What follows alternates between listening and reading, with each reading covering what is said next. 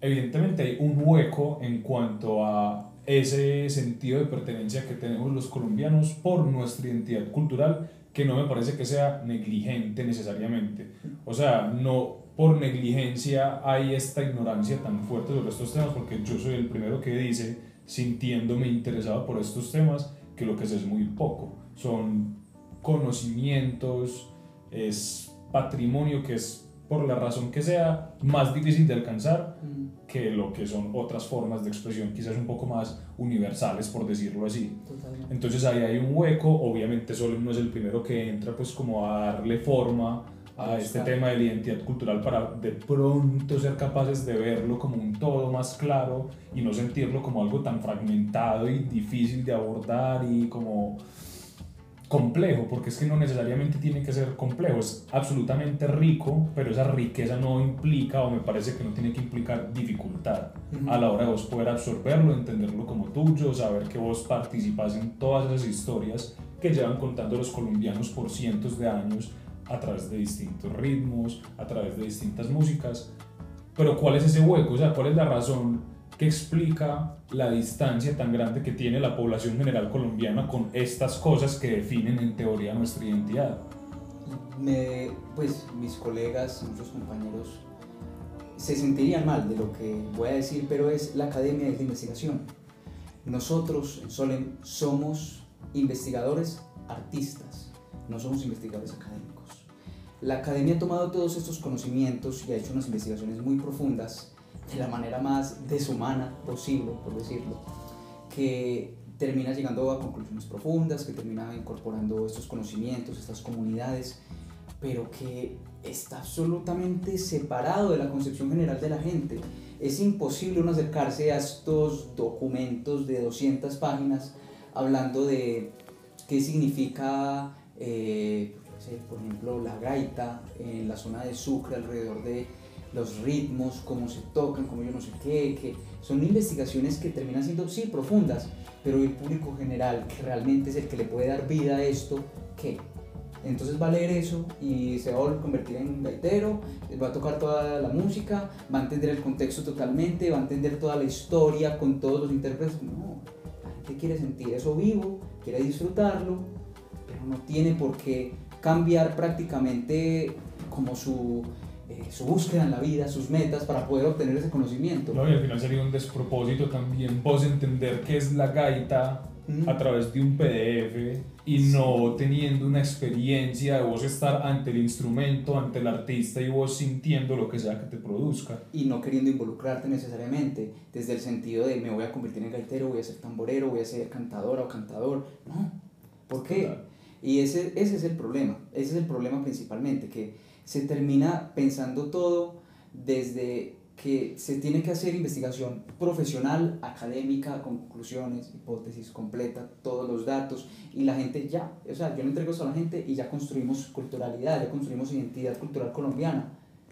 Eso no es. La gente y la música y el arte vive para entretener en cierta medida, para poder ser percibido por el otro y que ese otro normalmente se maravilla a partir de esa acción. Exacto, como entretener y expresar también, yo creo que el tema de expresión pues no se puede como sacar de ese, entre comillas, rol de, de hacer arte pues. Totalmente, y ese es el hueco que yo siento que hace en gran medida a Solem un paso con una visión diferente.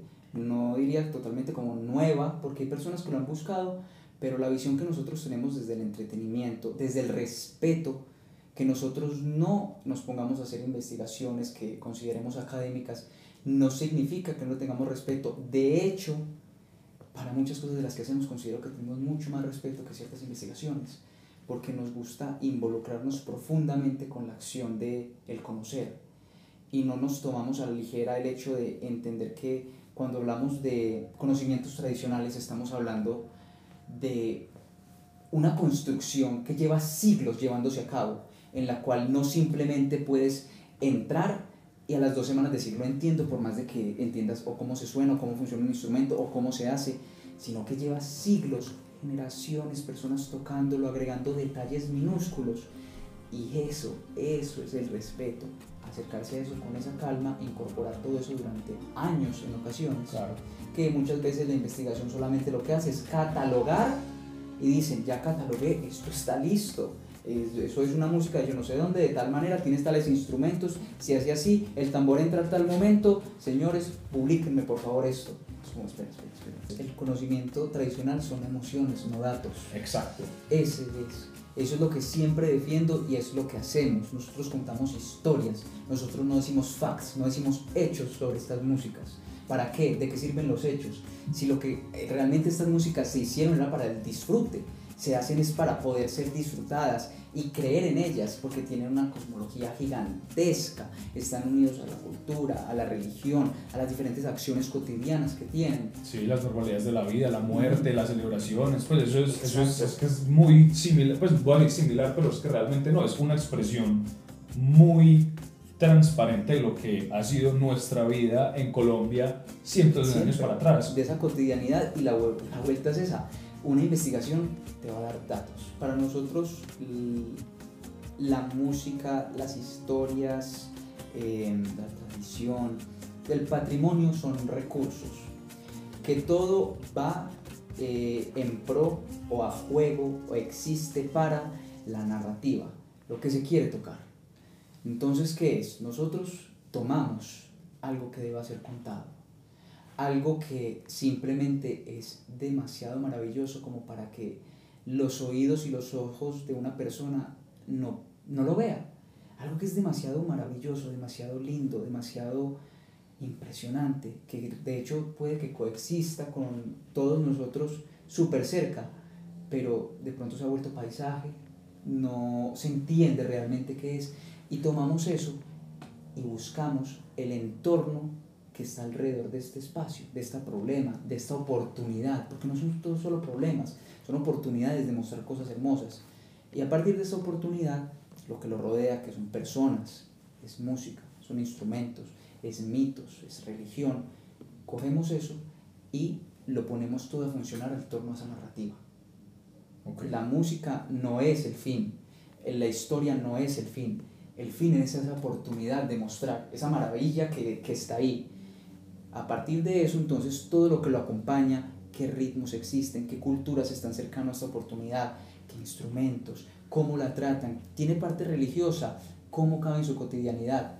Hacemos todo eso, una pequeña sopa, por decirlo así, y terminamos sacando una exposición muy profunda, artística, de lo que representa esto, de lo que representa nosotros, para los colombianos, porque tomamos lo que nos hace colombianos, que son estos espacios, estas músicas, estas culturas, este patrimonio que nos diferencia del resto de espacios. Un mundo gigantesco de un país que son muchos países debido a las diferentes regiones, debido a la biodiversidad, no solo natural, sino cultural. Porque no importa qué tanto nos metan eh, la idea de que nos debemos ir y que por fuera está la solución, como decía Gabriel García Márquez, no importa yo dónde esté en el mundo, siempre voy a escribir historias colombianas. Y no importa tú qué tanto no sientas que estás conectado con Colombia, eres colombiano y solo puedes pensar como colombiano.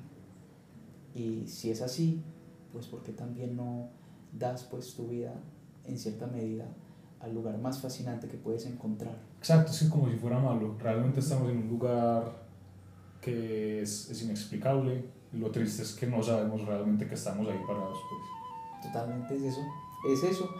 Y entre más uno se mete, más va a encontrar. No es como que simplemente está ahí, ¿no?